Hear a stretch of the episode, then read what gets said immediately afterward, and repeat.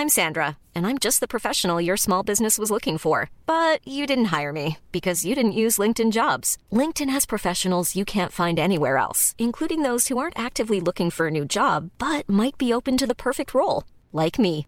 In a given month, over 70% of LinkedIn users don't visit other leading job sites. So if you're not looking on LinkedIn, you'll miss out on great candidates like Sandra. Start hiring professionals like a professional. Post your free job on linkedin.com/people today. En el libro de 1992, Snow Crash, Neil Stephenson describe un futuro distópico en el que la hiperinflación destrozó al dólar norteamericano, permitiendo el desarrollo de transacciones electrónicas encriptadas. No las llamó criptomonedas ni Bitcoin. También describió un mundo en donde los países perdieron entidad frente a empresas, en muchos casos cadenas de franquicias y emprendedores. Hasta algunos barrios privados ganaron su soberanía, y nadie se había imaginado todavía Apple tendría más dinero en 2015 que 140 países. En noviembre de 2007, la famosa revista de negocios Forbes titulaba en la tapa de su edición de Estados Unidos, Nokia, mil millones de clientes. ¿Podrá alguien atrapar al rey del celular? No estoy seguro de si hubo una reacción específica de Samsung y Apple a esa tapa para destruir a Nokia en poco tiempo. De lo que sí estoy seguro es de que si aparezco en la tapa de Forbes alguna vez, me tengo que preocupar. Este es el capítulo de nuevo en la tribu del libro Soy Solo. Más información en soysolo.com.ar.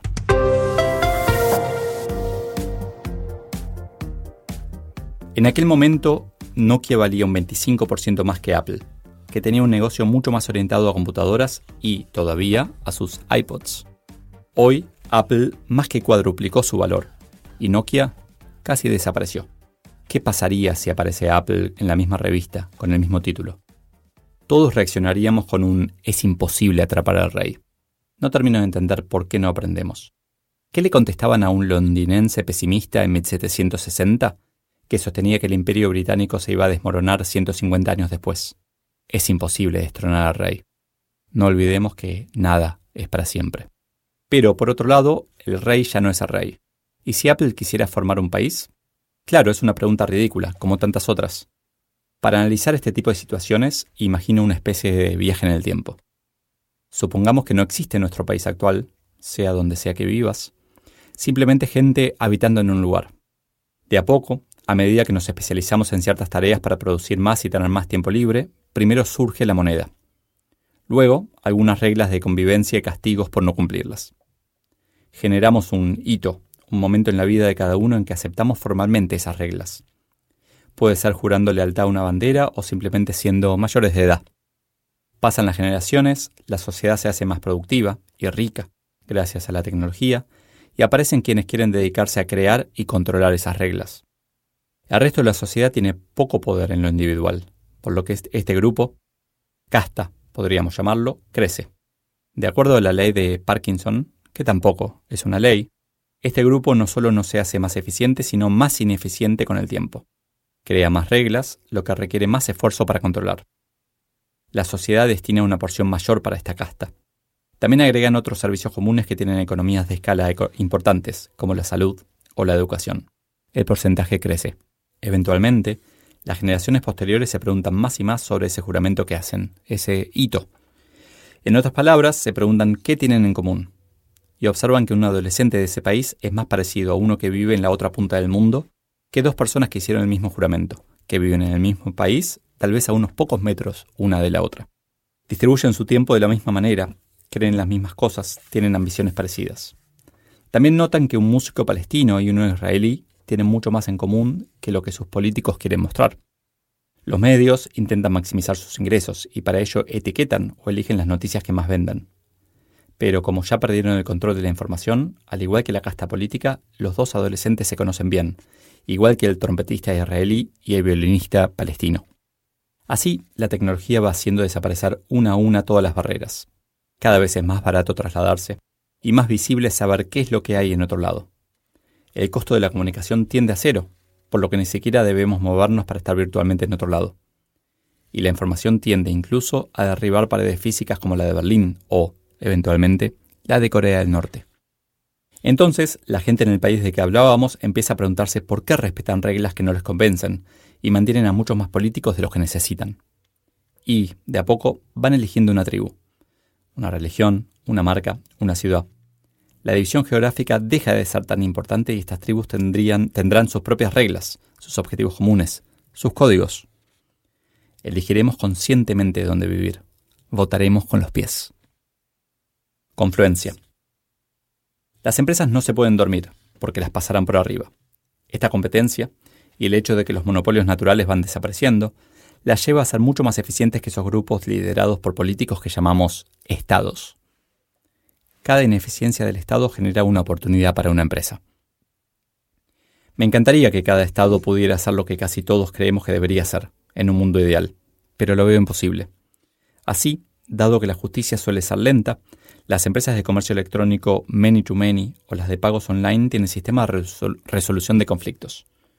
Como la salud pública falla, crecen empresas que la brindan de manera privada. Lo mismo con la seguridad y la educación. El problema por ahora es que muchos seguimos pagando tanto la educación, seguridad, salud y justicia pública como las privadas. Muy ineficiente e injusto. Claro, el monopolio de la moneda muestra el mismo problema. Los sistemas financieros son caros e ineficientes. Más oportunidades para más empresas. Y, a pesar de que todos los gobernantes del mundo saben que los sistemas de jubilación van a explotar, seguimos confiando en que a nuestros 100 años tendremos un ingreso digno. Dejaremos de ser pobres, pero gracias a la automatización, no al Estado. Es esa eficiencia dinámica la que hará que, eventualmente, una tribu empresaria nos haga más felices que una política. Tal vez sea en un entorno geográfico, tal vez sea en uno virtual. Pero es absurdo que creamos que como nuestro país, sea cual fuere, haya existido el 2 o 3% de la historia de la humanidad, va a existir un 1% más o creer que una empresa, porque haya existido un décimo de ese tiempo, vaya a subsistir otro periodo más.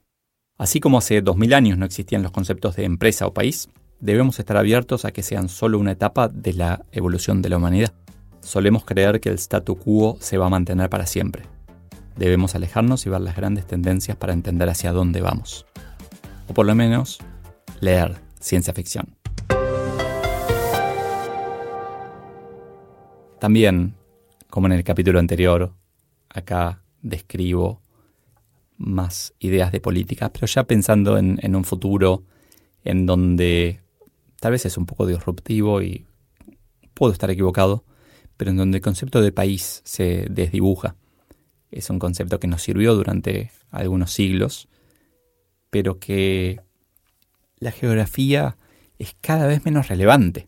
Antes una cordillera era una separación entre dos pueblos, hoy tal vez es un punto de encuentro en, un, lugar de, turístico, por ejemplo, eh, y de repente todo, los grupos se forman de otra manera. Hoy una red social puede unir más gente que un país, una empresa puede tener más gente que, más dinero que otra o más gente que otra. Eh, la verdad que no, no sé cuál es el destino final, si es el que describía Stephenson en ese libro Snow Crash, que me gustó, pero al principio me costó leer. Lo empecé dos o tres veces. No sé si será ese el destino, pero sí tenemos que estar dispuestos a que, a que cambie y entender que, que el patriotismo tal vez es otra cosa y no es la tierra necesariamente. Bueno, si te dejé pensando, cumplí mi objetivo. Mom deserves the best, and there's no better place to shop for Mother's Day than Whole Foods Market. They're your destination for unbeatable savings, from premium gifts to show-stopping flowers and irresistible desserts. Start by saving 33% with Prime on all body care and candles. Then get a 15-stem bunch of tulips for just $9.99 each with Prime. Round out Mom's menu with festive rosé, irresistible berry chantilly cake, and more special treats. Come celebrate Mother's Day at Whole Foods Market.